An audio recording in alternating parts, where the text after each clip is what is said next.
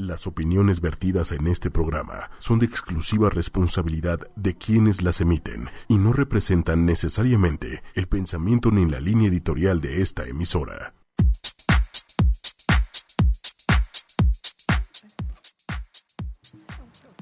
Hola. Hola, hola. ¿Cómo están? Yo estoy así. Así, así de feliz. Yo también. Y así. Me siento de vacaciones. Y así. ¿Estás enamorada de tu novio que llevas Sí. 30 años? Sí.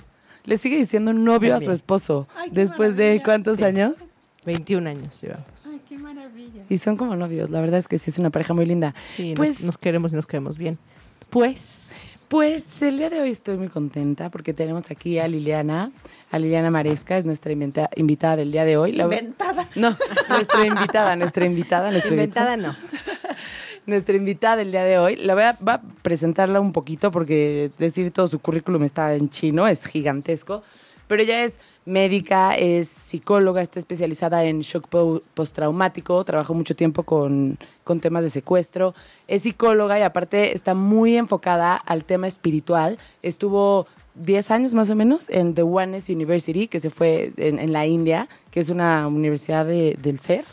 Del despertar. Más bien es en la Universidad de la Unidad, pero estuve estudiando desde el 2008, 2009 con ellos y después estuve en Kerala estudiando medicina ayurveda y ya tengo año y medio en México, apenas. Apenas. No, y, y no, no saben todas las cosas que hace. Pero la verdad es que los- el currículum es muy importante, pero hay veces que lo que hace con las personas es más importante, ¿no? Y la verdad... es- Siempre lo que, o sea, justo tienes un currículum para poderlo aplicar con las personas. Entonces, lo realmente importante es el trabajo de día a día, ¿no? Sí, 100%. Por eso, señores, cuando contraten a alguien, no se fijen tanto en su currículum, siéntanlo, en platiquen. su experiencia, en la empatía, ¿no? En, lo en que- reacciones. En, en lo que en lo que te transmite y por supuesto también tiene que tener formación. Eso eso que ni qué. Bueno, yo creo que eso es muy importante, pero también la parte, la, la parte que te da la, la empatía con la persona para poder trabajarla y la paciencia y el amor con el que te identificas con la persona con la que estás trabajando a nivel terapéutico es muy importante, porque Claro. muchas veces eso no te ayuda cuando eh, sobrepasa el ego de decir yo tengo un currículum enorme y, y no estás preparado para tener esa parte humana.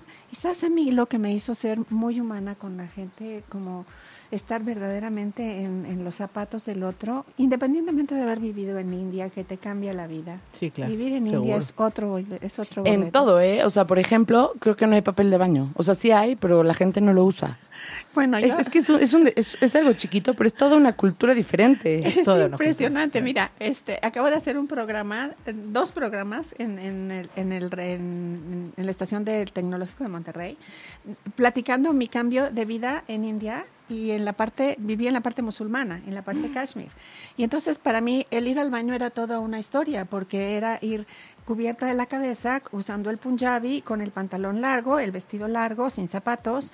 Este, no, para eso yo sí me ponía zapatos, porque sí, el ir al baño sin zapatos era como muy difícil. Pero además toda tapada, porque tienen que ir todas tapadas al Sí, baño. claro. Y luego ejercitarte. O sea, especialmente al baño tienen que ir todas tapadas. sí. Ay, Dios. Y entonces ejercitarte para este usar el baño que está pegado al piso y a Sí, mí y me con daban todo lo que traes así, con todo cargando, lo que ¿no? traes encima y a mí me daban permiso de usar el papel, entonces llevaba yo mi bolsita, mi papel, ¿Te daban mi permiso agüita, de usar sí, el papel? Sí. O sea, necesitas permiso. Celia, Celia está sí. como en shock, Sí. está a punto. Celia, de estar así, está así. No, estoy sorprendida, exacto. Así, carita de changuito. O sea, sí, o sea, ellos entienden que esta parte, bueno, pues aquí este, todavía no estoy tan evolucionada eh, eh, a- a- en la parte religiosa y menos musulmana. Y entonces yo me acuerdo que un día me senté en una de las barditas a llorar de risa y me empecé a, a llorar de risa de mí, me empecé a reír de mí. Fue cuando empecé a tener una evolución real, empezarme a reír de mí Claro. y empezar a darme cuenta de lo maravilloso que puedes crear en tu vida a través de las experiencias, que es estupendo, es maravilloso. está Entonces crecí muchísimo y eso me ha llevado a entender muchas cosas y a tener una capacidad espiritual y de amor para poder comprender a los demás. Y eso es a lo que Lili se refiere dentro de lo que hago en terapia, porque me identifico en el otro. y creo ese, ese nivel de empatía que te enseñan mucho en el en el- la hipnosis ericksoniana o en el EMDR, y en todas estas técnicas mágicas maravillosas que se pueden aplicar al, el- al día de hoy, pero más va más allá porque eh, eh, creas creas esa parte de cómo experimento De un vínculo. al otro, ¿no? Ujú. cómo, cómo creas esa energía. Y ahora que vamos a hablar con los papás. Sí, porque eso, vamos, hay que, hay que dirigido a los papás. ¿Y de qué les vamos a hablar? Fíjate que hay algo muy interesante porque se han dado mucha, mucha, ha dado mucha información acerca de las diferentes personalidades de los niños. Yo te quiero decir que desde el momento en el que tú, y esto lo aprendí en India, porque las niñas desde los 14 años las van formando en esta, en esta conciencia de ser madres y van escribiéndole una carta a ese bebé para que el universo se plasme de la energía y vayan trayendo niños despiertos a esta humanidad que está todavía en muchos lugares muy dormida. Y teniendo como base a estos niños índigo, cristal, arcoíris, diamante y los niños divinos, estamos definiendo la personalidad de los niños, que tiene mucho que ver. Cuando está el niño ya programado para ser concebido, porque el alma es la única entidad que no muere y va buscando a los padres para identificarse con el proceso espiritual de cada uno de ellos. Entonces, siendo tú un padre consciente, vas a tener hijos conscientes, hijos despiertos a la espiritualidad y al crecimiento. Y sobre todo, estando consciente, pues vas a tener esa capacidad de entender qué le está pasando al niño. El sistema nervioso central acumula la información en todo momento desde el que está siendo concebido y lo vas acumulando desde esta, es- esta, esta vida, y no quiero meterme en vidas pasadas, pero sí en esta generación o generaciones pasadas.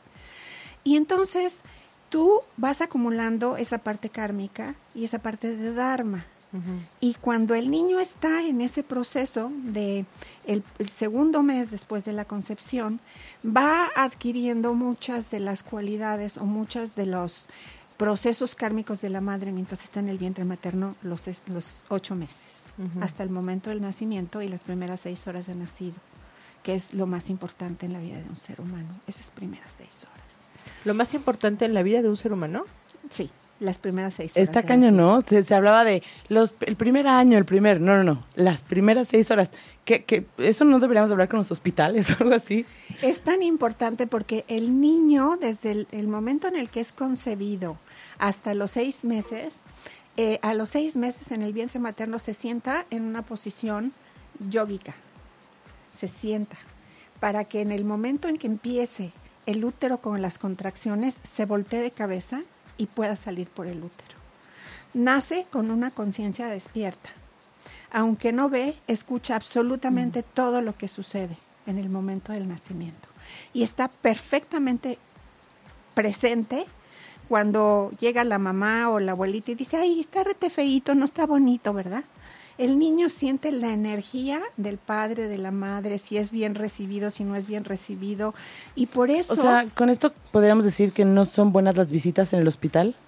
no, yo creo que tenemos que hacer... Ay, Bueno, sería así con cara a mí, a mí la palabra tener no me gusta mucho, pero sí habríamos de haber como una conciencia de saber que un niño que está recién nacido está abierto en una conciencia superior divina en donde está recibiendo absolutamente todos los mensajes del padre ausente o del padre presente o del amor con que lo reciben o del rechazo de la madre o de ahora ahora lo que están haciendo en los hospitales sobre todo en Europa y en muchos lugares del mundo es poner al bebé en en el seno materno recién nacidos se los ponen en el seno tengan leche o no para que Es que sí van a sientan tener, claro. el corazón de la madre, que es lo que la- los guía durante los nueve meses de embarazo, desde el momento de la concepción, el amor con el que la madre los recibe, los contiene y los, los, los tiene. ¿sí? Por eso se llama estado de gracia.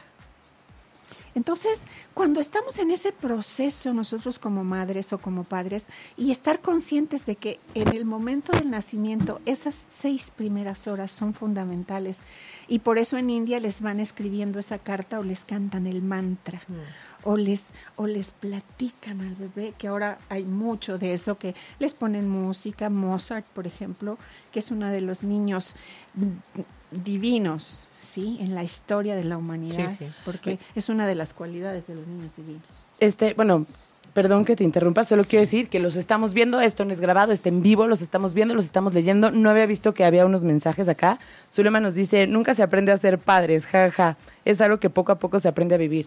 Estoy de acuerdo, Zulema, y justo nuestro Totalmente. dicho, nuestro dicho siempre es, De eso se trata. nadie nace aprendiendo a ser papás, pero todos nos podemos ocupar. Y justo esa es la idea de este programa. Eh, Itzel López Cacique nos dice, ¿qué es el Dharma? El Dharma es la par el karma es la parte que vas a aprender y se va a repetir en tu vida porque no lo has asimilado y lo sigues repitiendo y sigues haciendo daño o haciéndote daño. Y acuérdate que no nada más te haces daño tú, sino haces daño a todo lo que te rodea. Y el Dharma es toda esa parte de energía positiva que tú vas acumulando a lo largo de la vida y que te regresa a la vida con bendiciones. Sería como la contraparte del karma. Sí, es como la, la luz y la oscuridad, vamos a decir. El yin y el yang. Ajá. Eh, el yin y el yang tiene que ver con la energía masculina y femenina, pero más bien la parte positiva es la parte de Dharma. Eh, La parte del Dharma es el servicio, por ejemplo, para darte un ejemplo. La gente que está dedicada a servir es la que está más cerca de la divinidad.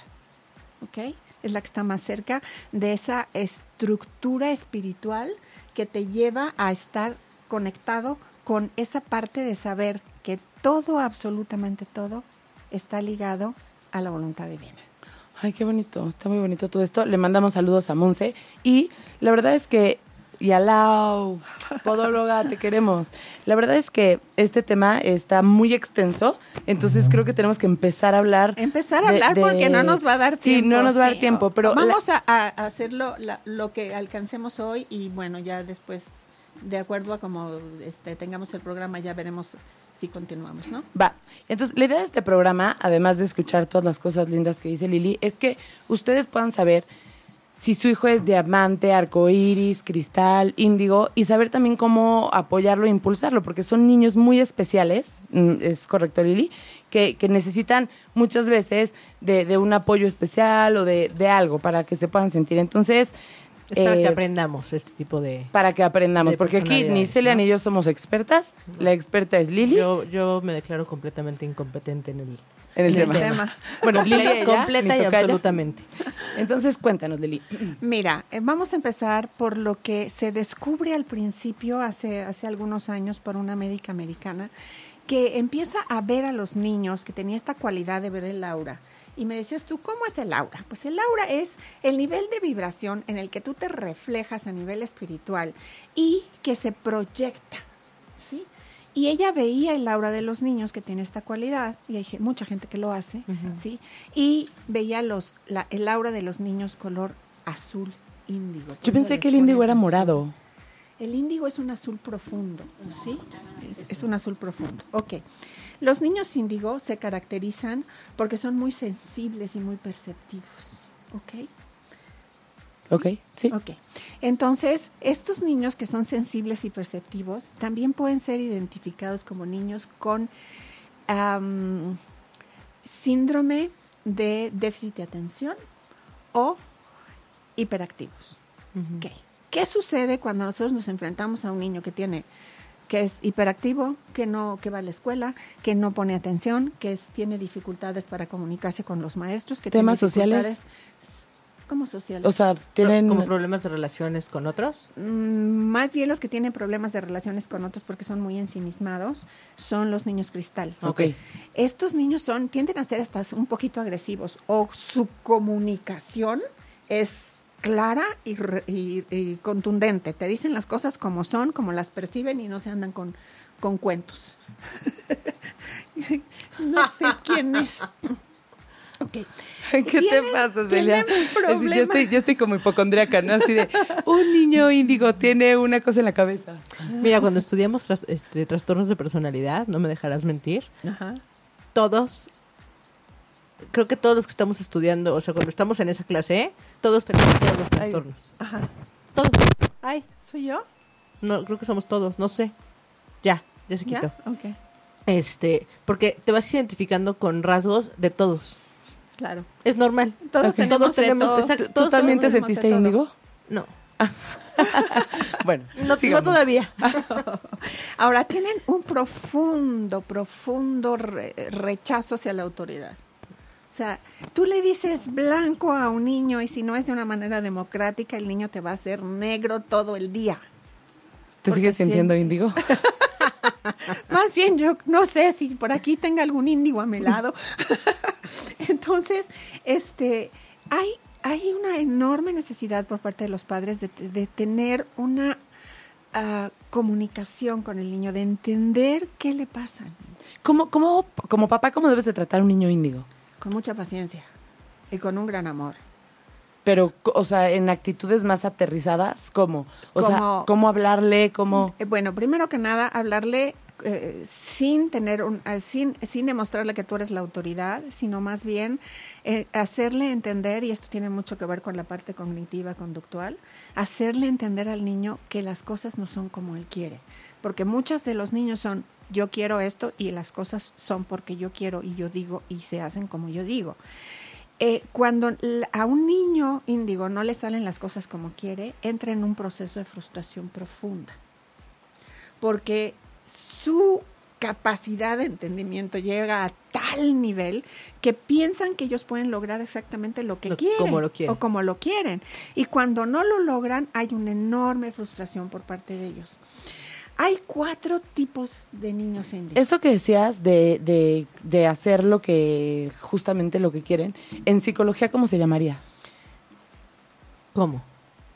O sea, no, Esa no. parte de que, de que si no es como ellos quieren, Pues se baja frustran. tolerancia y la frustración. Ok. Pero, pero lo que estás lo que está diciendo Lili tiene que ver con que, o sea, no es nada más porque yo, yo lo quiero así, sino porque además creo que lo puedo hacer. Sí, ese es, es el problema, es que O ellos sea, sienten que pueden hacer muchas cosas. Sí, no, y no, como mi, mi ¿no? Chiquito de un año que va, va al super y quiere las papitas y, y quiere las papitas y entonces tiene poca tolerancia a no tener las papitas porque se las quiere comer, sino que, probable- o sea, lo que estoy entendiendo es que se hacen una como una idea de algo que quieren y, y además seguramente tienen como el camino para lograrlo, o sea, a lo mejor ellos saben cómo hacerlo y entonces se están encontrando como con una barrera No, es que sí que es So- frustrante, así de... frente a ellos. ¿Puedo sí, es agarrar lo la que- cuchara?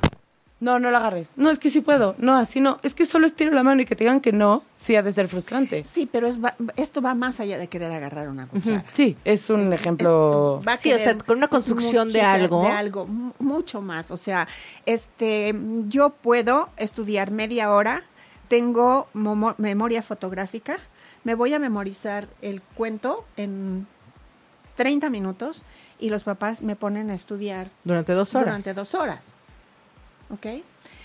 Esto tiene una connotación muy difícil de entender para los padres porque pueden ser dos cosas. Si yo tengo esta capacidad de memoria fotográfica y me puedo grabar rápidamente el contexto de lo que está de lo o, del- De lo que estoy estudiando. Ahora, hay papás que quieren que los niños se lo, se lo graben palabra por palabra. Lo acabábamos de hablar hace un poquito que estábamos afuera. Yo, por ejemplo, traje el día de hoy una guía porque es una información enorme. Pero antes de aprenderme palabra por palabra de lo que estamos diciendo, lo importante es que yo entienda lo Ujú. que estoy estudiando, de lo que estoy hablando y cómo lo voy a proyectar. Cuando un niño que tiene déficit de atención se pone a estudiar dos horas, su nivel de captación es de 7 minutos a 10 minutos, ¿me equivoco? Ujú, no. Ok. ¿Y qué sucede? Esa, es, eso que estudiaron al día siguiente se les va a olvidar. Ok.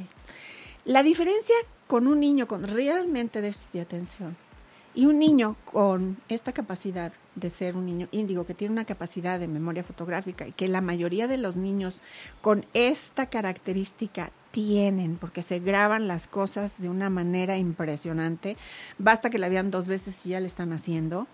Entonces sucede que se, hay un enorme nivel de frustración porque los padres no lo entienden y creen que lo tienen que poner a trabajar durante tres horas cuando el niño simplemente acérquense al niño y tienen, es importantísimo que tengan una comunicación abierta, que les pregunten y que va, ok, ya te lo sabes, vete a jugar un rato, nos vemos en dos horas y lo repasamos para ver si lo Si que realmente está está adquirido, digamos. adquirido el conocimiento. Jugando con ellos es mucho más fácil a tener este proceso de autoridad fuera de la democracia, porque el niño simplemente por el hecho de que te le estás imponiendo no se lo va a aprender, hay un rechazo. Entonces, con estos niños sería muy importante que tomen terapia. Yo me acuerdo cuando mi hijo estaba salió de sexto año que me mandaron llamar el director del, del colegio Williams y me dijo, señora, tengo que hablar con usted muy seriamente acerca de su hijo. Le dije, ¿qué pasa? Pues tiene un niño genio y necesita usted guía. Y yo no sé qué es peor, si tener un niño genio, tener un niño normal o tener un Regular. niño regular. Y es muy difícil educar a un niño genio. Totalmente. Muy difícil, muy difícil. Aunque como papá tengas un nivel de IQ muy alto, el niño pues también lo tiene y entonces entras como en ese Juego, en un juego. sí, en ese juego en el que a ver quién puede más. Y con un niño índigo nunca vas a ganar. No vas a ganar. Estaba yo diciéndote que hay el, Cuatro el- tipos. cuatro tipos. El humanista. El niño que se va a preocupar por la masa, Mm. por, por el entorno. El que puede ser médico, que puede ser abogado, que puede ser sacerdote, que puede ser eh, político. O sea, que se va a dirigir a la gente a su alrededor en una convicción de que él sabe lo que está haciendo. ¿Sí? ¿Se te ocurre alguien famosón que sea índigo? Se me ocurre alguien famoso que sea índigo. Ay, no. Ok. Dije, bueno, pues si se le ocurre está padre que nos diga, si no, no pasa nada y continuamos. Ok. Este, bueno, este, este niño es, es más humanista, es más espiritual, es más, está más llegando, este, le llega más a la gente, está como más en esta parte de la comunicación, del estar centrado en ver qué está pasando a su alrededor. Después, a los conceptuales. Esos niños no tienen nada que ver ni tienen ninguna relación con la parte espiritual y con lo que pasa a su alrededor y lo que le pasa a la gente. Son arquitectos, son ingenieros, son contadores, son gente que está, sí, financieros, que está eh, enfocada a, a- a- a- a la parte del concepto. No tiene nada que ver con la parte espiritual, pero son verdaderos genios. Después tenemos al artista sensible, creativo, el pintor, el, el que se deja, el que desde muy chiquito empieza a hacer los dibujitos y empieza a diferenciar los colores, el que se fija en los enormes y maravillosos tonos de un arco iris eh, en una mañana. O sea, el que disfruta. o que disfruta la naturaleza, que es un artista nato, que está ahí. De alguna manera se parece, ¿te acuerdas cuando invitamos a una persona especialista en genios? Se parece a la división, o sea, sí van muy de la mano. Sí. Bueno, pues yo no soy especialista en genios, pero... No, no, no, pero lo- al que voy es que la ciencia y esta parte de división eh, Espiritual. espiritual concuerdan en eso. Es que no están peleadas. Y últimamente, si, si tú sabes que el corazón tiene cerebro, Mm, ¿Cómo? Sí, no, ¿cómo? hay un cerebro en el corazón que es lo que te hace sentir y por eso hay muchos, muchos de los espirituales, de la gente que está realmente metida en este campo espiritual que te dice, sigue. a Bueno, corazón". realmente las emociones están en el cerebro. Así. ¿No? Y en el corazón está una inteligencia superior. Existe la inteligencia superior que te hace sentir y percibir. Cuando tú aprendes a dejar, a, a- a sentirte a través del corazón y no utilizar tanto la mente, ah, tú eres cognitiva, mi amor, tú sabes lo que es descubrir lo que, lo que te saca de balance cuando estás conectado con pensamientos negativos y... Así es. Sí, ok.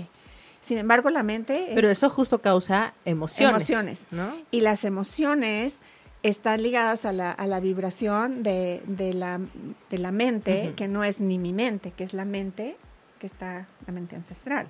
Y que de acuerdo a mi vibración yo me voy a conectar con el miedo que está allá arriba. Ok. ¿Ok? Entonces, si yo soy una persona que vive a través de los miedos y no experimenta la belleza y Sí, lo no- que no hay, enfrentas entonces eso. no enfrento eso y me puedo ir a través de emociones que no son las reales. ¿Ok? ni necesidades reales. Claro. ¿Ok? Bueno, y después tenemos a los niños interdimensionales. Los niños Ese sería el cuarto dentro de los niños dentro de los índigo. niños índigo. El niño- Interdimensionales. sanadores. Ok. ¿Tiene que ver con, un poco de todo? Con un poco de todo, pero son los sanadores. Ahorita voy a interrumpir tantito para dar un mensaje. Marianita Ortiz. Marianita, te amamos tanto.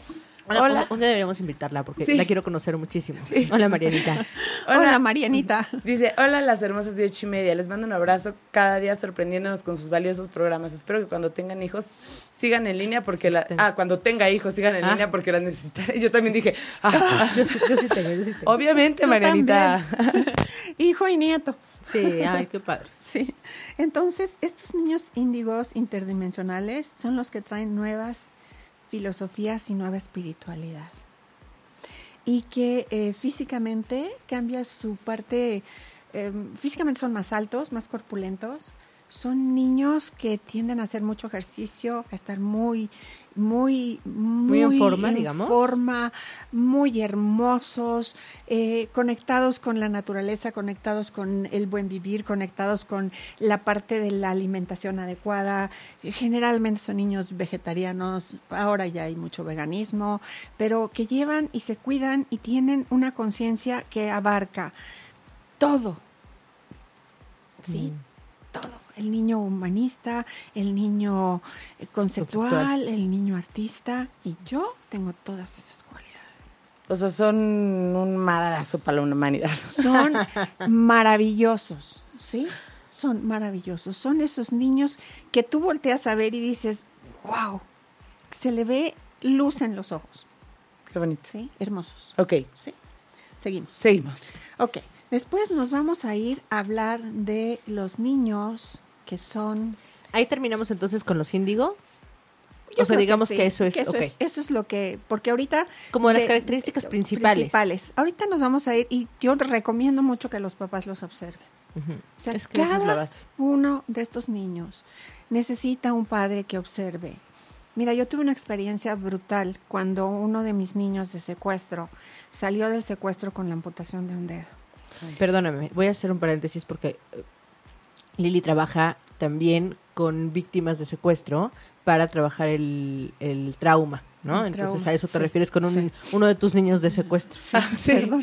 Qué buen punto, sí, para los que no nos escucharon al principio. perdón. se, se me olvida. Sí, no, pues es que está bien, estamos platicando. Bueno, y entonces este llega un día el padre y, y se queja de que está deprimido, de que no quiere hacer las cosas, de que está ensimismado, de que está este eh, se la pasa dormido. Deprimido. Y hay una etapa después de un secuestro, hay una etapa en donde ah, sucede mm, un proceso que está más allá de tu alcance, que se te va de las manos, en el que eres una víctima de la vida y, y así te ves y así te sientes y entras en una depresión profunda. Y yo me acuerdo que le, que, que, que- ah, porque le dijo, yo no sé para qué pagué mm, estos veintitantos millones de pesos y tú no reaccionas. Ay, Ay, no. eso, eso me dolió a mí en el Sí. corazón, no me puedo Entonces imaginar. me fue, cómo- me fue a ver a consulta y me lo dijo, entonces me paré como gul, Hulk. Hulk. y le dije, porque el muchacho que me, que me ayudaba en esa época me decía, un día te van a pegar a ti, Liliana. Y me pegué como Hulk, porque mido unos 60, pero me pongo como de 3 metros. Le dije, yo no entiendo para qué le pagaste eh, ese dinero al, a tu hijo. Deberías de haber dejado que lo mataran, porque no sirves como padre. Y se paró el hombre y se quedó así como brutal así. Y me dijo, ¿cómo me dices eso? Le dije, pues, ¿cómo, cómo no te lo voy a decir? El muchacho está, tiene cuatro semanas de secuestrado, con una amputación de dedo, lo liberaron y lo dejaron semi, semidesnudo a la mitad de la calle y tú todavía le estás reclamando que por qué está en estas condiciones. Le dije, bueno, pues o eres padre, o quieres al hijo, o quieres al dinero, o qué es lo que quieres hacer con él. Y es cuando el hombre empezó, se cayó de rodillas y empezó a llorar y me dijo, no sé cómo perdonarme. Le dije, ese es el primer paso. El que tú, como ser humano, te des cuenta de dónde estás, no dónde quieres estar, y de la comprensión tan importante que debe haber hacia el otro ser humano y crear empatía con tu hijo. Fue tan contundente este proceso terapéutico que el muchacho, al cabo del tiempo, él abrió una clínica de detox para personas con problemas de alcoholismo. Mira qué maravilla. Fíjate nada más lo que puedes tú lograr La a lo largo del camino de la transformación cuando un padre dar, no se da cuenta de lo que está sucediendo. Entonces, volviendo a los niños, Venga. vamos a hablar del niño cristal. El niño cristal es como la continuación del índigo, pero el niño cristal tiende a ser ensimismado. Podríamos decir que podría tener características de as- as- Asperger. Asper- Asperger, en donde no se relaciona muy bien con los demás. En los primeros tres años de vida simplemente se comunica, tardan en hablar, se comunica a través de actitudes, de gestos, de con sus manos y simplemente puede ser también catalogado como un niño con déficit de atención.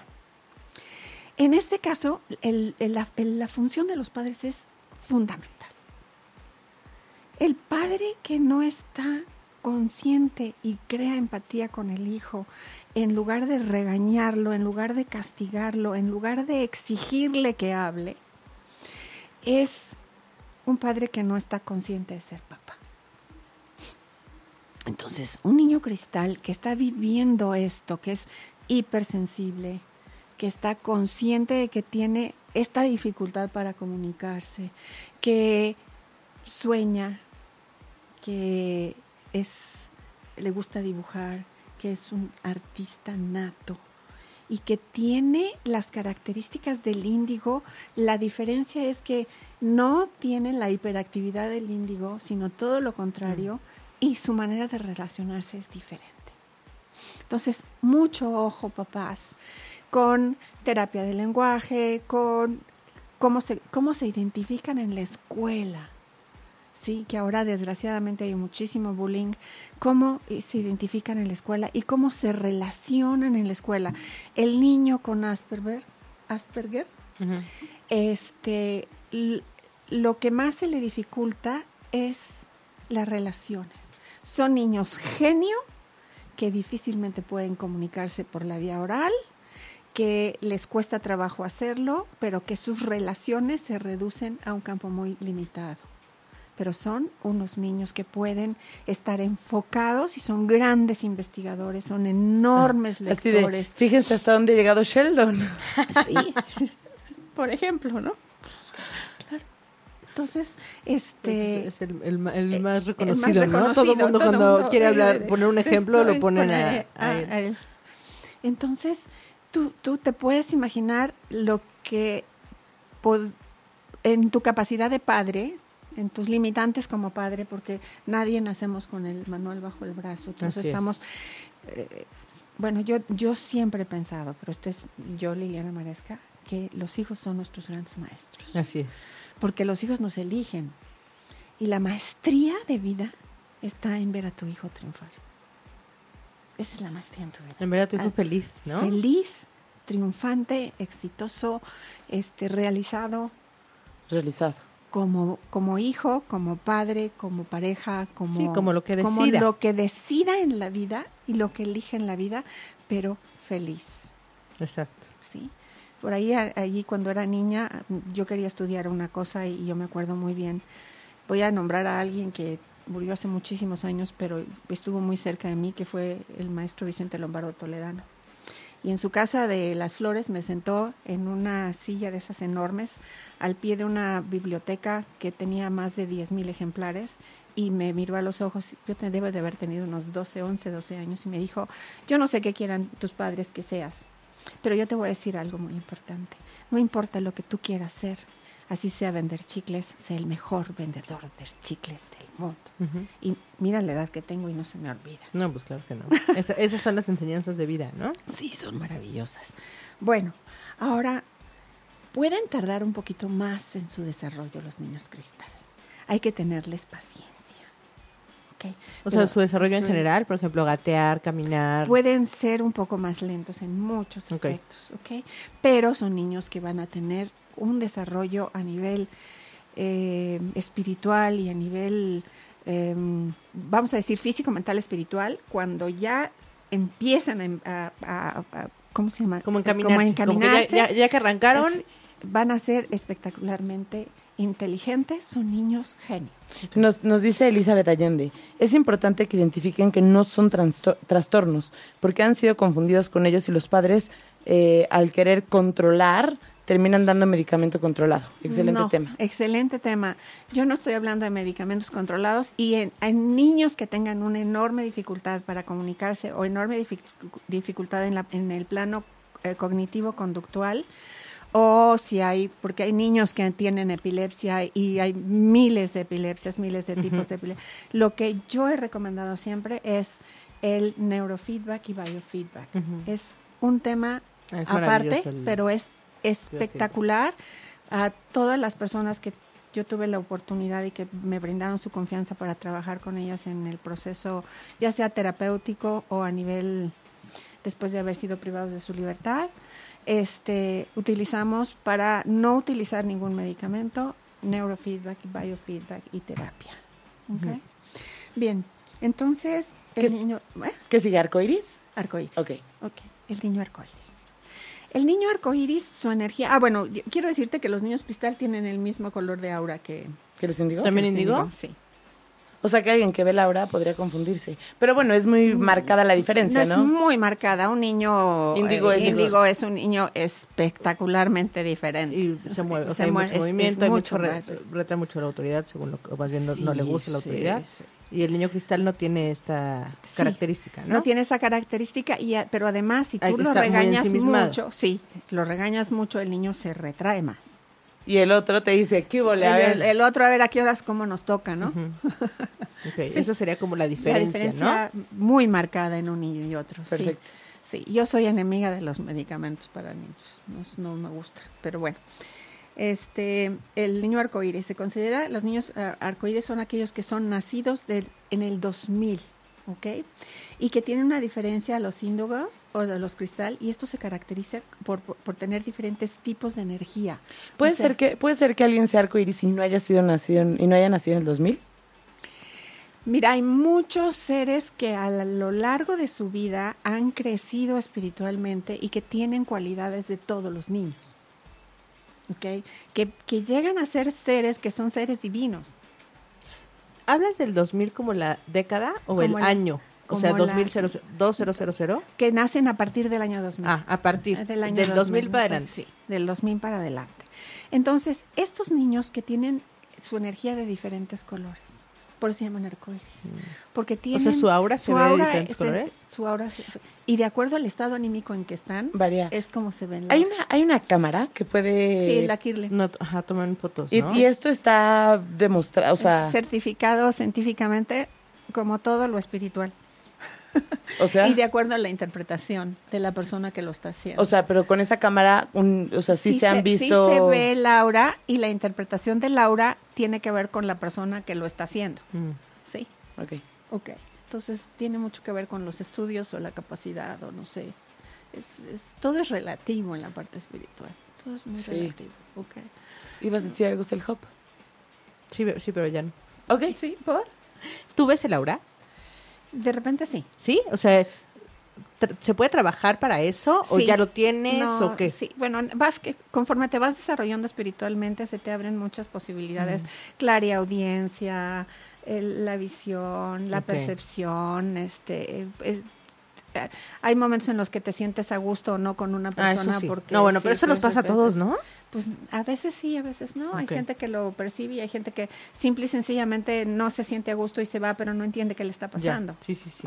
Sí, que para mí eso es súper importante, ¿no? Sí. O sea, yo hablo mucho con los papás de permitir a sus hijos sentir eso. ¿no? Y no, no ponerles los nuestros, ¿no? O sea, que también es algo que en, en los temas de abuso sexual, por ejemplo, se, se ve mucho, que nosotros estamos, ándale, salúdalo, abrázalo, dale un apapacho, es Mm. mi hermano, es mi hermano, ¿no? Entonces, no, la gente que entra en tu corazón es quien tú te sientes cómodo con esa persona, no quien te dijo, o sea, no a quien te dijeron Sí, que sí, tienes no hay que, querer, forzar a los niños a, a querer. o sea, ni a- No, como justo nada. para poder tener esta esta alarmita o este botoncito muy pendiente y cuando yo no me siento cómodo con otra persona tampoco estoy más cerca de lo que yo quiero estar, ¿no? Y tener estos espacios el espacio vital, ¿no? Hasta donde yo me siento Espacio de seguridad. Ajá, yo puedo estar aquí, pero qué tal que te hablo aquí, pues ya no estamos cómodos nadie, ¿no? O sea, como ese tipo de cosas. Fíjate que los niños tienen una...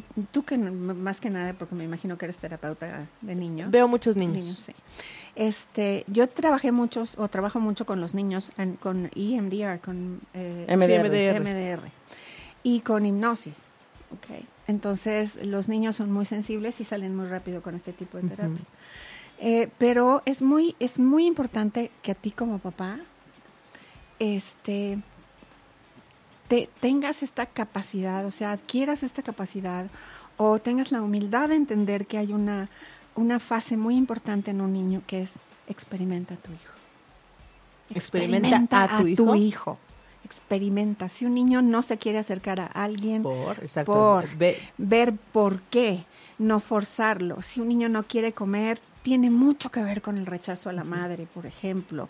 Si el niño no está durmiendo bien o tiene pesadillas o está asustado, o por qué, qué le está pasando, por qué tiene pesadillas, qué, qué, les- qué le sucede a tu hijo. Y no es nada más el medicarlo o nada más el regañarlo o el decir, este niño es insoportable. No. Incluso más allá de lo que un doctor pueda decir, siempre antes saber, saber qué siente el niño, ¿no?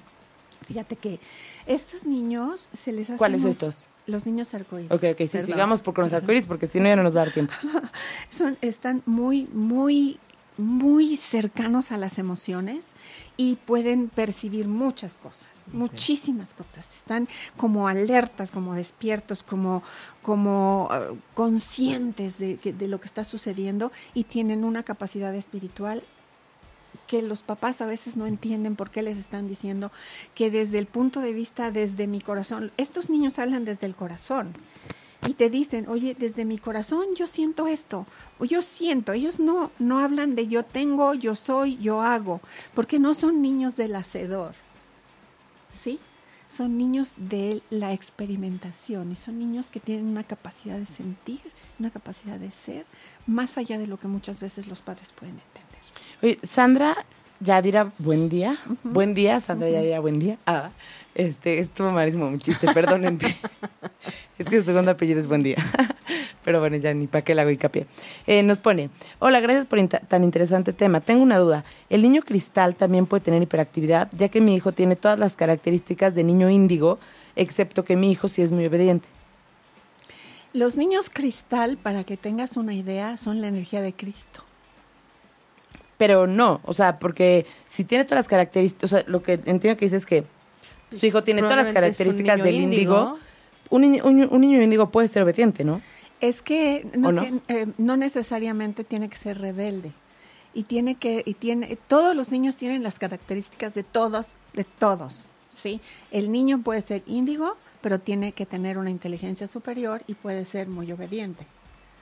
Sí, por conflicto con la autoridad no hay que decir que no desobedezca. Igual su forma de educar no ha sido No ha sido impositiva, impositiva, entonces, no se revela. No se revela, entonces... Pero a lo mejor sí está cuestionando, sí, o sea, como mucho, mucho las cosas no significa que las rete, ¿eh? pero, cuestiona, lo o sea, como que no se queda con la primera. Te ser. pregunta mucho, te cuestiona, este... O sea, pero sí puede ser obediente, ¿no? Sí, no necesariamente tiene que ser desobediente. Entonces, por lo que dice Sandra, si tiene todas las características, más bien es índigo. Podría ser. Puede ser índigo, es que el- la sucesión, o sea, lo que sigue del índigo es el cristal.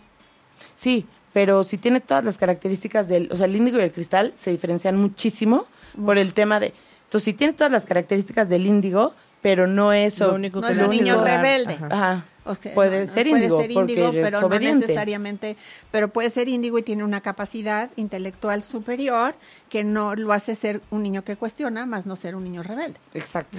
O que- algunos niños índigos son niños muy maduros. ¿Sí? Exacto. Michelle nos dice, buen día, mi hijo. Y ya, ahorita esperamos a que nos manden el mensaje completo. Bueno, entonces sigamos con Bueno, entonces, los arcoíris. El niño arcoíris está capacitado o está dimensionado para apoyo a la humanidad. Es como empiezan a nacer niños eh, arcoíris, después en el 2009 empiezan a nacer los niños este mm, diamante, que su energía es blanca, es transparente, es una energía de sanación. que son como el inicio de la conciencia superior de la humanidad para dar una apertura a estos niños que vienen a cambiar el proyecto de la humanidad en el sentido de dejar de ser de la sociopatía, del rechazo, de la agresión, de la violencia, de la guerra, de la desesperación, del dolor, para emprender el camino del despertar, para tener una conciencia. Pero entonces ya acabamos con los arcoíris.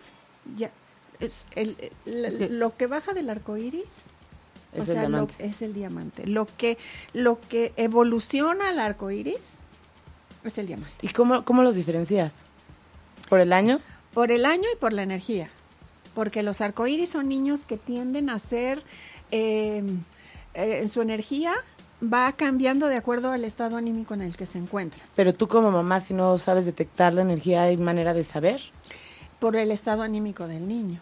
O sea- son niños que están La energía también tiene que ver, o sea, tú te das cuenta con, con estos niños que, que como que brillan, ¿no? O sea, como que brillan con mucho, o sea, no, no contigo solamente como mamá, me imagino, ¿eh? Porque me ha pasado que hay niños que de verdad a donde van tienen son como luz. estrella. Sí, o sea, como que todo el mundo quiere, como que todo el mundo quiere estar con ellos, como que creo que ahí se podría traducir la energía, ¿no? O, o esta Mira, son niños que tienen capacidades diferentes, pero no capacidades diferentes porque sean este con síndrome de Down o son niños que pueden ser mediums. Son niños que, que tienen, que pueden este, ver el futuro, que tienen sueños que son muy, muy, con mucha, mucha este, Realidad. realidad, que, que, que sueñan algo y se puede convertir en una realidad, que tienen una capacidad visionaria muy importante. Estos son los niños arcoíris. Y se transforma la energía mucho más avanzada en el niño diamante. O sea, como hace cuenta que del índigo viene el cristal y del cristal el arco iris, que es, el niño que está eh, eh, como, como su misión de vida es como ayudar a la humanidad y que tienen estas cualidades de son videntes o, son clariaudientes o, son pueden ser mediums o, tienen esta capacidad especial que pueden ser de gran ayuda a la humanidad y, una capacidad espi- espiritual en un desarrollo que va más allá de lo normal en un niño. O sea, hay niños que se dirigen a ti y los oyes hablar y dices, wow, ¿de dónde sacó esto? ¿Sí? Nos, nos escribe Paola, nos dice, hola, ¿algún libro que recomiendas respecto a este tema, porfa? Ahorita se los damos al final. Sí, se los podemos poner en el blog. En el blog, sí. Vientos. Eh, Roselena, bueno, en el blog, para que sepan, se meten a ochoymedia.com y ahí va a venir un artículo con el programa, con este programa del Facebook Aquí viene Live. toda la información. y este info y les ponemos eso. Luego nos dice Roselena, hola, mi hija, mi hijo se llama Tenoch, es un niño bueno, pero pelea mucho con su papá, cuestiona todo, no acepta nuestras peticiones tan fácil, es un poco eno- es un poco enojón, es buen amigo, es muy valiente e intrépido, curioso, pero a veces nos rebasa y desespera. ¿Cómo tratarlo? Gracias. Mira, hay niños que son sumamente controladores, que son, que pueden ser este cristal, que son muy controladores, y dentro de los índigo también, que son muy controladores con la madre y muy controladores con el padre. Las niñas con el padre y los niños con, eh, Con la madre. con la madre. Eh, son niños que tienden a, a querer tener absolutamente todo bajo control y que se van a pelear mucho porque tienen un enorme conflicto con la autoridad y tiene que ser este lo que ellos dicen y tiende a ser esto la energía índigo. ¿Cómo, cómo, cómo le haces para limar ese conflicto con la autoridad? Eh, Además que ya nos dijiste que hay que no hay que ser impositivos, hay que explicarles, Pues así, pero también ¿no? como dice ella, pu- sí, pero es que también pone, nos cuestiona todo y a veces nos rebasa, también que todo te cuestione, hay un momento que dices, porque se me da la gana. Pero por eso dijo Lili al principio que hay que tener muchísima paciencia, porque no está fácil. o sea, hay que contestar todo hasta el final. no, no. hay que no, poner no. límites. Claro, o sea, to- como todo. Tienes que, tienes que decir, a ver, hay cosas que son así, punto. ¿No? ¿Por qué? Porque esto es lo que se te está pidiendo. Pero sí, haciendo una, como, no, no negociando. Acuérdate que hay cosas negociables y hay cosas que no, no lo son. Esto, esto me imagino que tiene que ver con, te puedo contestar hasta aquí. Digo, también me encantaría tener un ejemplo, ¿no? Sí, sería más fácil. Para decir, a ver, Oye, eh, ¿por, esto, esto ¿por qué no esperamos a que nos dé un ejemplo? Órale. A ver, eh, Roselena. donde te rebase. danos un ejemplo para poder como aterrizarlo más. Es que mira, normalmente los niños que son índigo, que están en contra de la autoridad y que necesitas armarte de una paciencia como la que yo a veces tengo.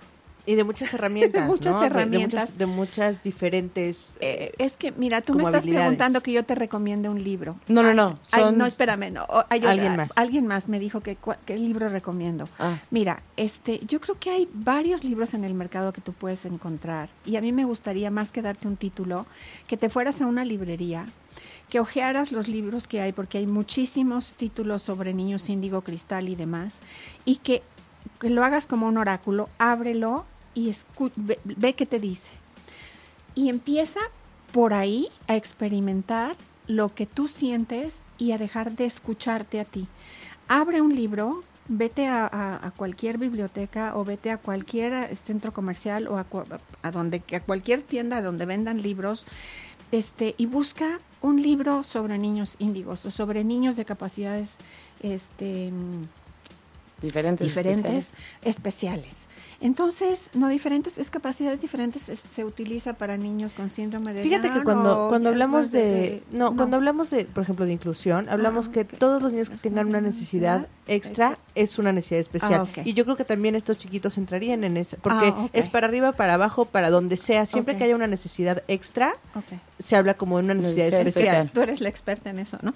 Entonces, este, eh, y ve, a, ve a, a- a- a cualquier librería, abre un libro que hable de cualquiera de estos temas y abre una página y ve si te llena algo, más que darte un Sí, título. te da como una respuesta. o como algo una así. respuesta, es búscalo ¿cuál te llama? Busca cuál te llama. y empieza a experimentar desde tu corazón, porque tener un hijo con estas capacidades, con estas diferencias, con claro. estas características, es importante que vayas definiendo la personalidad de tu hijo desde ese lugar. Nos pone. Yo tengo una duda. Venga, venga. Perdón. Para todas estas características, eh, todos tienen que tener un coeficiente intelectual superior. Normalmente estos niños tienen un coeficiente O sea, digamos eh, que arriba es- de 100, 120, Eso es 130, 150, lo que los 170. diferenciaría, Sí. porque yo veo muchas de estas características que pueden ajustarse a Al muchos niño niños. genio, sí. Y pero también a muchos otros. Sí. Pero digamos que el, el niño genio es el que entra en estas características como más clavado, digámoslo así. Sí, y yo te quiero decir que tener un niño genio en tu casa es el que tú, si no eres un padre genio, te conviertas en un padre que experimenta a tus hijos. Que aprendas a escuchar a tus hijos, pero no desde yo soy el papá y desde la autoridad y desde me escuchas y haces lo que yo digo porque yo mando porque yo soy tu papá. En el momento en el que tú transgredes a un niño de esa manera, perdiste absolutamente Así es. todo. Con Nos pone- todos los niños todo. es así. Nos pone Avellen- Avellanada Santomé. ¿A qué edad se puede aplicar un examen de coeficiente intelectual? Hay desde chiquititos. chiquititos. El, ¿A el poco? WIP sí, sí, es Sí. preescolar. De dos, ¿Cómo de dos. crees? dos, de dos años, dos años y medio. Yo no, no estoy segura qué hora, pero sí, ¿eh? debe ser a los tres por lo por lo Máximo, menos. cuando... Sí. sí, Mínimo. Digo, mínimo. Sí, no, Perdón. pero no estoy segura si es un poquito antes, ¿eh? Lo tengo en mi casa y no, no me acuerdo de... Pero bueno, Hace mucho tres no lo o un poco pero muy antes. chiquito. Pero sí. de hecho hay otros, el McCarthy es de muy De chiquitos, como más dos chiquito. años. Fíjate que este, yo te recomiendo, y te lo digo con así como, no te claves en el, en el este, coeficiente intelectual de tu hijo.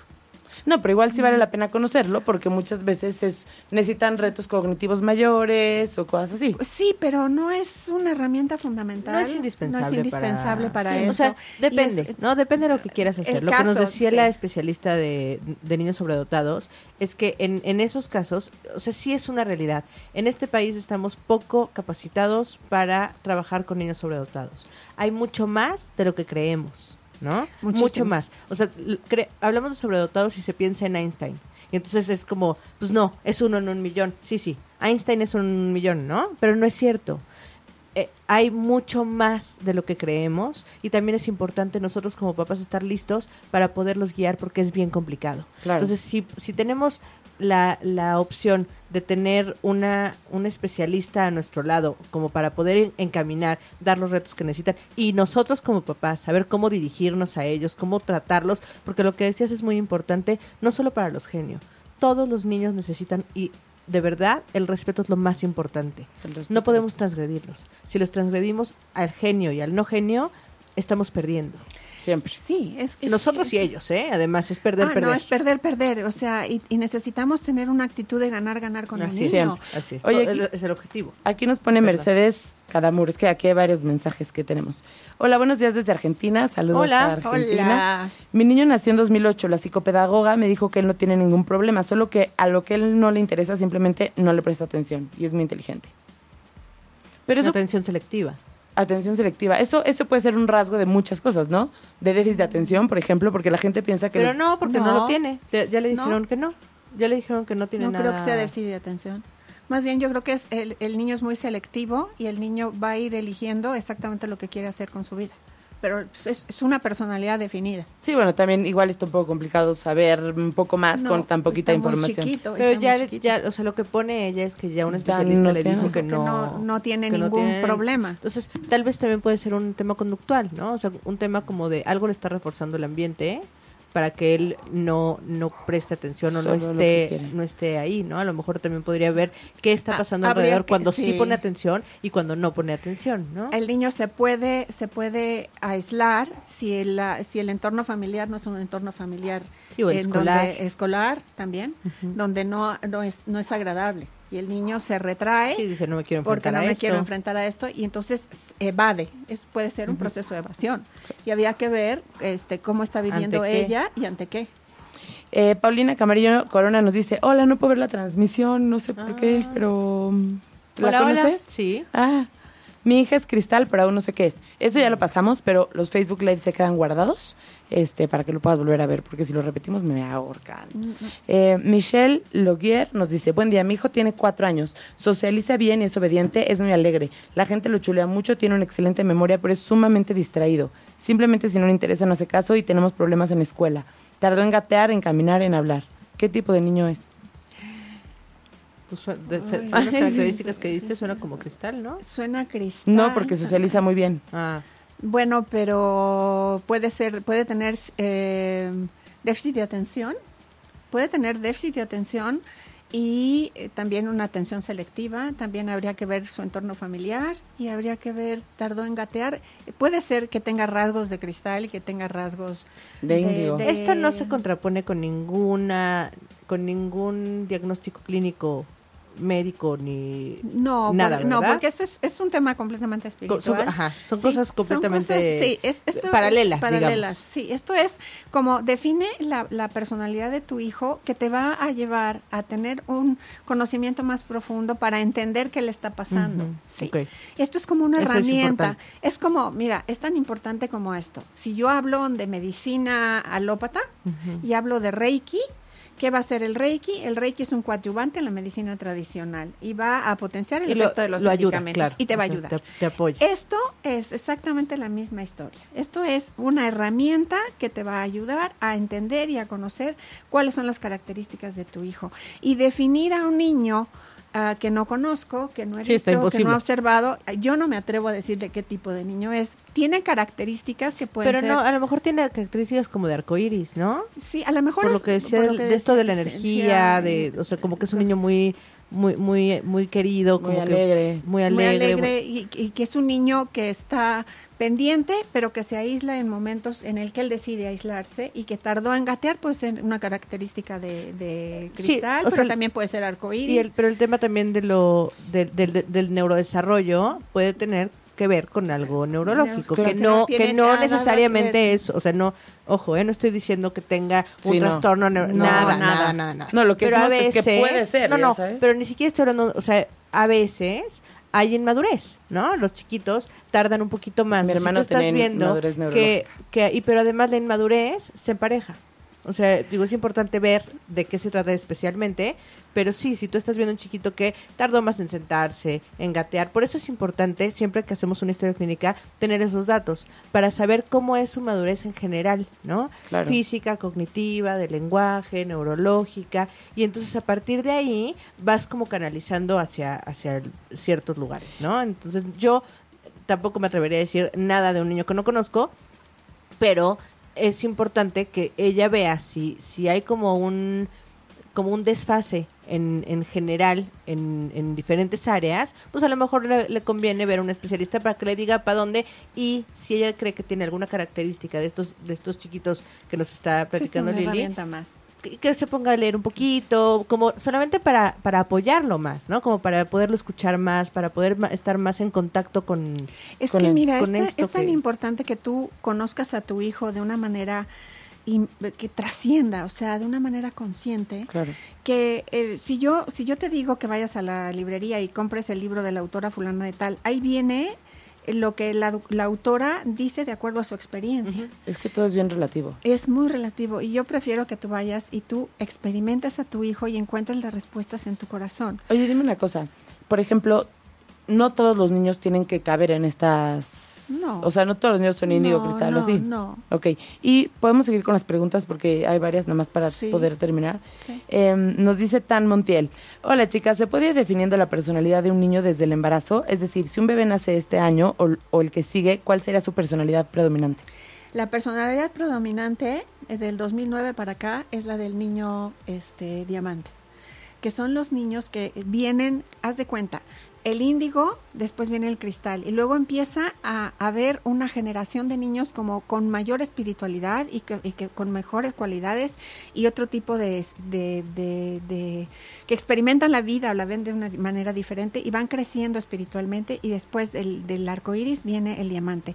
Y el diamante está catalogado ah, corresponde a la clasificación de niños intuitivos de niños psíquicos místicos que desde un punto de vista físico son hipersensibles y por ello pueden experimentar problemas de salud. Los niños, los niños este, diamante. Pero no todo el mundo va a No ser diamante. todos son diamante, ni todos son es- este arcoíris, ni por ser diamante vas a tener problemas de salud, ni por ser índigo vas a tener déficit de atención. Son tendencias. De- son tendencias, son eh, estamos hablando en general, simplemente esto es como para decirte a ti mamá, oye, experimenta a tu hijo. Oye, ¿cómo te fue en el embarazo? ¿Sí? Por eso voy a dar un curso. Platícanos del curso. O, a ver, terminamos rápido con las Con- preguntas y y- vamos con el curso. Sofía Morales Hernández. Ah, bueno, también les decimos que todos los lunes a las 12 estamos con, en Aprendiendo a ser papás, en ocho y media, porque no lo habíamos dicho. este Y en la página también se suben los blogs y ya va a seguir porque no quiero voltear a ver a nuestro señor productor que nos va a correr. Em, Sofía Morales Hernández. Hola, buen día. Buenos días. Mi bebé tiene un año seis meses y tiene su personalidad muy fuerte. Es muy enojón y nada más quiere pegar. ¿Qué tipo de niño es? Híjole, eh, ahí hay muchas cosas.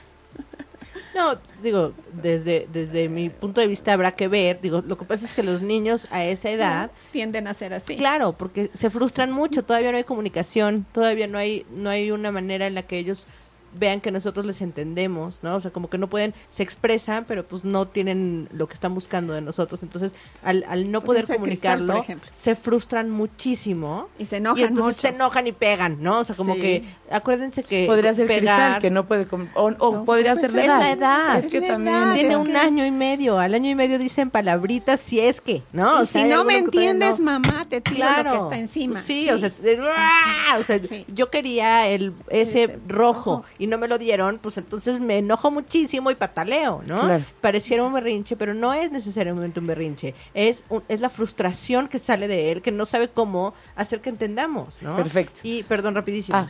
Acuérdense que lo entre más chiquitos más primitivos somos, ¿no? Entonces, a lo mejor las formas de comunicarnos es mordiendo, pegando, porque es, es como lo que tengo a la mano para decir necesito algo. Y lo que llama la atención luego, Exacto. luego. Sí, es como cuando acaban de nacer, que no pueden comunicarse, que no Solo lloran. que solo lloran porque lloran porque tienen hambre, lloran porque tienen frío, lloran porque porque no les haces caso y el gran manipulador, el Igual gran también es hay- el niño. Igual, igual hay que ver también cada caso en particular, ¿no? O sea, lo es estamos... muy es- difícil. ajá. Esto es como Pero una eso, es- pero eso información. es lo que sí pasa muchísimo a esa edad.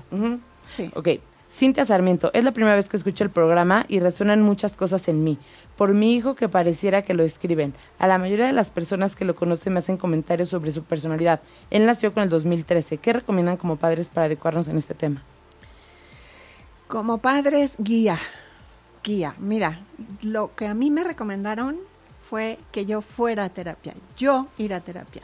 La terapia te va a ti como padre, es muy importante, más allá de cómo puedas tú experimentar a tu hijo, es ir tú a terapia y estar tú bien. Es más, eh, hay algo muy importante que, que en escuela para padres, ¿no?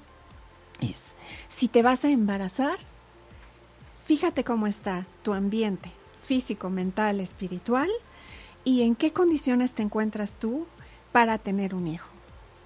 Y esto tiene que hacerse un estudio válido de aproximadamente un año.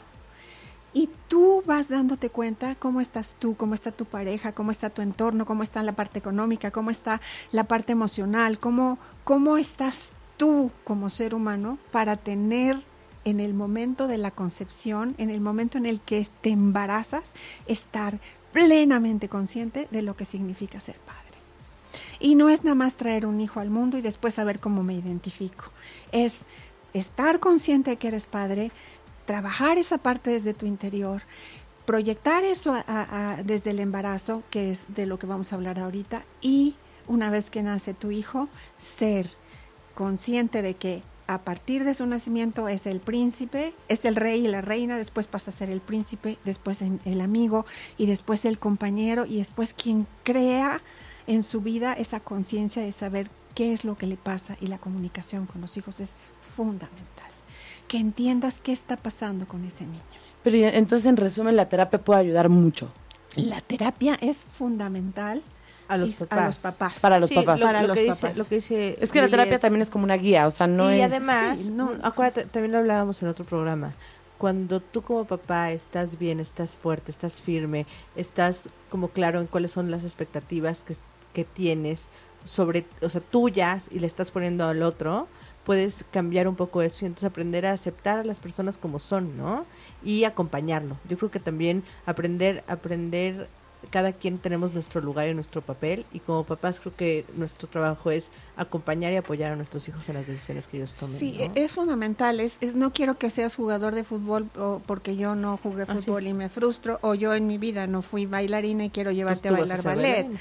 Es, es, es como imponerte en la vida de los niños. Es ir acompañando a ver qué, es, qué, es- escogen qué es- ellos. qué escogen ellos? Muy bien. Eh, Paola Martínez, muchas gracias por la recomendación del libro, pues me interesa para mi esposo, pues comparto el mismo comentario de Roselena. Mi hijo nació en el 2008, se llama Diego, es muy inteligente, cada año obtiene los primeros lugares de conocimiento, pero discute mucho con su papá. Conmigo casi no. Ángeles Pero el Martínez. papá es la autoridad y ella debe de ser más barco. Podría ser. Puede ser. Ángeles Martínez. Ah, buen día. Mi hija tiene tres años. Comenzó a hablar desde el año y al año y medio era capaz de sostener una conversación. Wow. Y entender perfectamente el significado de las palabras. Es muy protectora, pero lo veo, la veo mucho de mal humor. ¿Algo que decir? ¿Qué le está pasando? Hay que preguntarle. Hay que identificar ver, qué sí. le pasa, porque si un niño al año y medio ya sostiene una conversación, seguramente le puedes preguntar qué le sucede. Y la niña seguramente, si tienes una buena comunicación con ella, te va a decir qué es lo que le pasa. A lo mejor como, como tú, ¿no? Desde lo que tú estás viendo. Yo te, oye, siento que estás como enojada o de mal humor. ¿Qué te está pasando? Sí, si es una niña con tanta, eh, con, con un nivel así Sí. de comprensión, seguramente va a poder. Sí. Y, y si no, yo creo que sí es importante que busque ayuda, porque un niño de tres años tiene que ser muy feliz.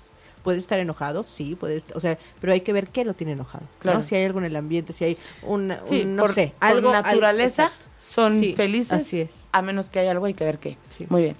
Michelle Loguer, gracias por su respuesta. Tocaron el caso de mi hijo. ¿Qué especialista debo buscar?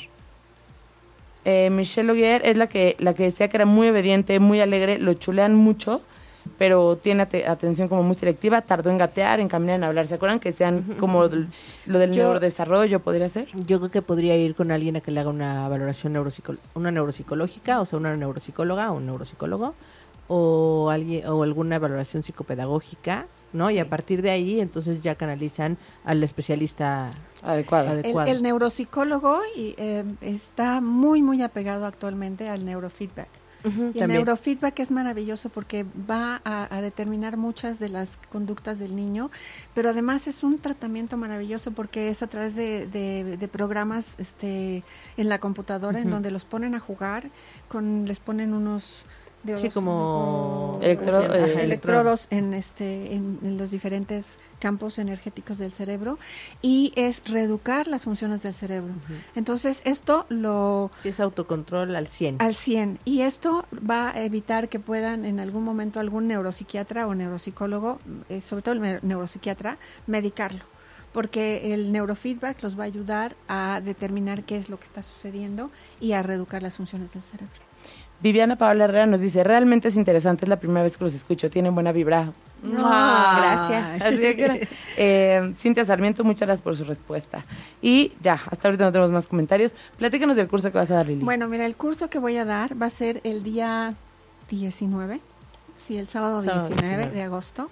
Es un proceso cortito de renacimiento, en donde a partir de desde la concepción y los nueve meses del, en el vientre materno, te voy llevando a través de respiración y de meditación y de conciencia y de conceptualización, este, para ver qué está pasando en tu interior y cuáles fueron las cosas que tú le proyectaste al bebé durante este, Ese- ese eh, periodo. ese periodo. ¿Como mamá o como Como- hijo? Como mamá y como hijo. O sea, puedes ir siendo Sí, mamá o siendo mamá, hijo, o sea, como para como sanar para algo de tu hijo o para de- algo propio. o algo propio. Y cuando lo estás trabajando de como mamá para el hijo y el hijo no está, lo puedes sanar desde ti, puedes sanar al hijo. Ok. Sí, que es maravilloso porque estás haciendo un trabajo energético para determinar y, y, y en este momento es lo mismo, es definir las cualidades de tu hijo o los procesos que está viviendo tu hijo a través de ti mismo. Ok. ¿Ok? Y entonces es trabajar todo el proceso de renacer hasta las primeras seis horas de nacido, que son las cuatro estadías del, del vientre materno, para como reprogramar en ti y reprogramar en el bebé o en el hijo lo que en el momento del nacimiento no fuiste capaz por en el número de factores de darle o hacer Ok. consciente. ¿Ok? Entonces es un proceso muy cortito, como de 10 de la mañana a 2 y media de la tarde. Mm, ok. Es, eh, no es nada este, caro. ¿Es grupal? Es en grupo, sí. Y es de muchísima ayuda porque esto, con toda la plática que hemos tenido hoy, te va a abrir la- la- los ojos y la, la conciencia y, y la, la intención de, de entender más por qué tu hijo es de determinada manera. Mira, por ejemplo, para darte una idea tan fuerte como esta, mi hijo nació con forceps. No permite que lo agarren de atrás. Y en un proceso que vivimos muy difícil, como todos los mexicanos hemos vivido, que no quiero ni mencionar, me decías que en el momento en que me agarraban de atrás, mamá, yo sentía que me moría y sentía ganas de, de, de- De matar a quien estuviera quien ahí. estuviera ahí. Claro. ¿sí?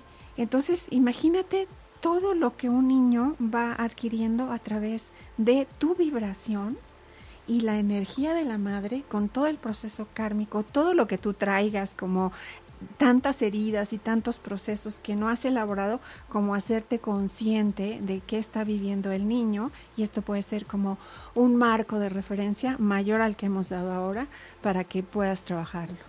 Y si quieren entrar al curso, ¿qué hacen? Se pueden comunicar conmigo, les voy a dar mi número telefónico.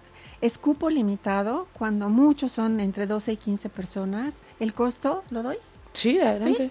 El costo es de 400 pesos, que me parece bastante este, Accesible. Estamos en la Ciudad de México. estamos, sí, en la Ciudad de México y en el sur de la Ciudad de México. Y eh, se pueden comunicar conmigo a, al 55 19 54 43 08. Lo repito, 55 19 Lo puse en el Facebook Live 54, como 4308. Y este apartar su lugar. Pueden pagar con tarjeta de crédito, si así lo desean, pero sí aparten su lugar porque yo sé que voy a tener muchas llamadas porque este, aquí en ocho y media hay muchísima gente y esto se repite con este el programa los están los repiten Sí. si tienen el número de audiencia entonces por favor llamen para apartar su lugar se los recomiendo muchísimo porque no nada más es el hecho de que yo como mamá me embarazo y tengo un hijo sino nos embarazamos juntos, papá y mamá, y en qué lugar estaba mi esposo o mi pareja o mi compañero cuando mi hijo nace. En mi lugar a nivel físico, mental y espiritual. Cómo me sentí yo acogida cuando dije que estaba embarazada, cómo lo recibí yo emocionalmente y cómo lo proyecté a mi bebé en el vientre materno. Claro, qué Muy bonito. Oye, tenemos una pregunta y ya nos despedimos. Abigail nos dice, hola, mi hija nació en el 2010, o sea, tiene siete años más o menos. Sí. Ya tengo su examen de inteligencia y salió alta con 131. Ajá. Razona mucho y es súper sensible. Y justo eso me llama, me llama la atención. Me cuesta mucho trabajo esa parte porque en verdad llora mucho y por todo. ¿Me pueden dar un consejo? Eh, eh, la niña, mm, por las características de los años en que nació, debe ser una niña diamante. Son niños hipersensibles y son niños a los que hay que em, contenerlos. La contención de los padres es muy importante. Cuando un niño es hipersensible, mi referencia a lo largo del tiempo es siéntalo de espaldas a tu corazón y conténlo abrazándolo de su pancita hacia atrás. Y empieza a cantarle una canción, empieza a platicar con la niña, baja tu tono de voz, armoniza el espacio en donde se encuentre la niña, búscale un lugar como su recámara, su cuarto, en donde ella pueda sentirse segura. Son niños que perciben muchas cosas. Ya no alcanzamos a hablar de los niños divinos, pero un niño divino va a llegar con el papá y le dice, ay, yo soñé un muerto y estoy viendo que, que está pasando un, un espíritu caminando por la casa. Y los papás se vuelven locos. Aunque son niños prodigios, son niños genios, son niños que pueden componer música. Ay, Ay. Fui yo, perdón. Ay, Dios, Choqué. todos saltamos. Choqué, choqué. Son niños que Lo pueden siento. producir, que pueden escribir música, son niños que en algún momento si me vuelves a invitar, con mucho gusto yo platico de los niños divinos, pero los niños divinos son este son muy especiales y para y necesitan estar muy preparados. Entonces, crearle un ambiente de seguridad a un hijo Esto es también aplica, esto también aplica porque nos preguntan, ¿y qué debo hacer si es muy sensible? Aplica lo mismo, ¿no? El ambiente de seguridad. mismo siempre de contener. seguridad y siempre contener, siempre contener. Y bueno, nos dicen María Ávila, hola, buen día, mi hija tiene dos años, es una niña muy inteligente, sociable, tiene conversaciones, aprendí a caminar al año y medio, pero se enoja mucho, a veces llora porque no puede hacer las cosas y cuando la cargan o la tocan, siempre les pega aunque sea familia. Hemos ¿Qué edad hablado? Es lo mismo. dos años. Hemos hablado, y a ver, ayúdame Celia, que hay una etapa en donde los niños se enojan por naturaleza porque la, tolerancia a la frustración es un músculo que se va ejercitando. Es como unos. Eh, bueno, si no es un músculo, es como un músculo que se va ejercitando. ¿A qué edad más o menos es esto? No, es que desde chiquititos. O Toda sea, tu vida. nacemos con muy poquita tolerancia a la frustración, muy, muy poquita. Necesitamos ser, eh, sean resueltas nuestras necesidades de manera inmediata. Y muchas veces cuando somos muy bebés, es sí se resuelven. Entonces, conforme vamos creciendo, queremos seguir teniendo una, una atención inmediata a, las, a, nuestras necesidades.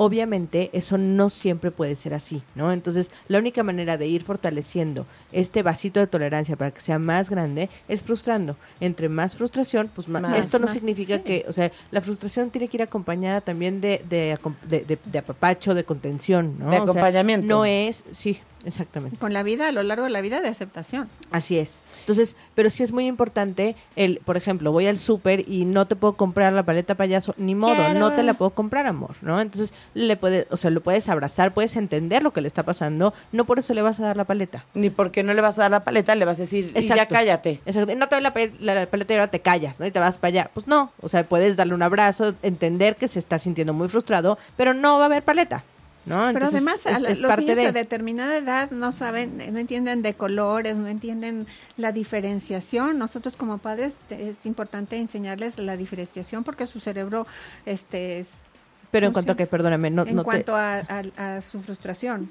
Ah, Y- sí, y sí, no- sí. No, Nosotros- no- no diferencian entre Es eh, importante que calor nosotros- y frío, dulce, amargo. Ah, sí, pero eso es más, más chiquitos, ¿no? Sí, según yo ya a esa edad ya, ya pueden algunas pues ¿De cosas, pero igual es? De dos años. Ah, no, ya no. Sí, pero de todas formas sí es importante, pero podríamos hablar, por ejemplo, de las emociones. Ella no sabe lo que le está pasando, solamente se siente muy frustrada, entonces sí vale la pena que como mamá le digas, esto que sientes se llama frustración, ¿no? Yo te entiendo, tú querías muchísimo tu paleta y no la pudiste tener, ¿no? Entonces puedes apapacharla, puedes, puedes hacerle saber, validar que eso que está sintiendo está bien, no es la manera, ¿no? Ni pegando, ni gritando, Y que aparte no, no, se lo voy a dar, exacto. Y si eso sigue de un berrinche, tenemos un episodio que es de berrinches, de todas las técnicas que hay para, De algunas técnicas para... bueno, de algunas técnicas que hay para poder manejar los berrinches y que su hijo no, no funcione a base de berrinches. Sí. Y bueno, Paola nos dice, eh, hola, mi hija nació en el 2010 y un día en la habitación de su tía vio una señora sentada. Lo dijo con tanta naturalidad. Sí, que, Sí, sí. pero también parece que entenderlos, ¿no? Los papás Sí. que no les digan, estás loco o así. No, yo creo que es, aquí los que los que tendríamos que tener como una conciencia de lo que está pasando. Yo me acuerdo que mi hermano, el más, ya murió, y murió de 71 años, o sea, para que tengas una idea. Entraba a la recámara de mi, de mi bisabuela, no, de mi abuela, y este, y le decía a mi mamá, mira, Ita, ahí sentada, y Ándale. vestida de tal color. Y mi mamá se le paraban los pelos de ay mi vida la soñé anoche preciosa. Este le paraban los pelos de punta y lo platicaba como algo así. Entonces, yo creo que la evolución de los niños ha ido creciendo o siempre los ha habido. La diferencia es que ahora Hay más información. nos puede O- dar más, ocupan de- más información de lo que realmente es, pero niños que tienen capacidades diferentes y capacidades especiales, siempre los ha habido. Sí. Siempre, ¿sí? Por ejemplo, quien tiene una enorme comunicación con la divinidad y que puede hablar de tú a tú con la divinidad y que la siente y vive en la presencia, pues ahora ya entendemos que es sentir a Dios en tu corazón y vivir en la presencia, pero antes no sabías, simplemente decías, ay, mu- voy mucho a la iglesia y estoy muy, soy muy religiosa y, comu- y comulgo. Ay, ya se nos acabó el tiempo Sí, por muchas mucho gracias, tiempo. sí. Muchas gracias Lili por haber venido. Gracias Bienvenida. a todos por, gracias. por gracias. participar. Este Muchas gracias a todos por sus preguntas que Sí. fueron así como enriquecedoras. y pues bueno, acuérdense que nos vemos todos los lunes a las 12 en Aprendiendo a ser papás. Que tengan un excelente jueves. No, un No, bueno, también, también, también, también, Sí, sí, hoy es que, lunes. que el jueves- que su jueves sea maravilloso. Aunque hoy es lunes todavía. Pero el lunes, el martes, el y, miércoles, el también, y jueves. también los demás días. Y si les gusta lo que estamos... Ay, Dios mío. Ahora sí no algo es que es- está raro. Eh, si les gusta lo que estamos haciendo, de verdad, lo estamos haciendo con todo el alma, el corazón, el todo. Compártanos, hablen de nosotros para que la gente nos conozca y pueda tener a, a gente que de verdad sabe al alcance para preguntarles. Y bueno, por último, el blog se va a subir el día de hoy para que puedan leer la información que nos trajo Lili y si quieren volver a ver el programa, pues ahí va a estar. Muchas gracias por todo y les mando un abrazo. Muchas gracias. Bye. Bye bye. Bye bye.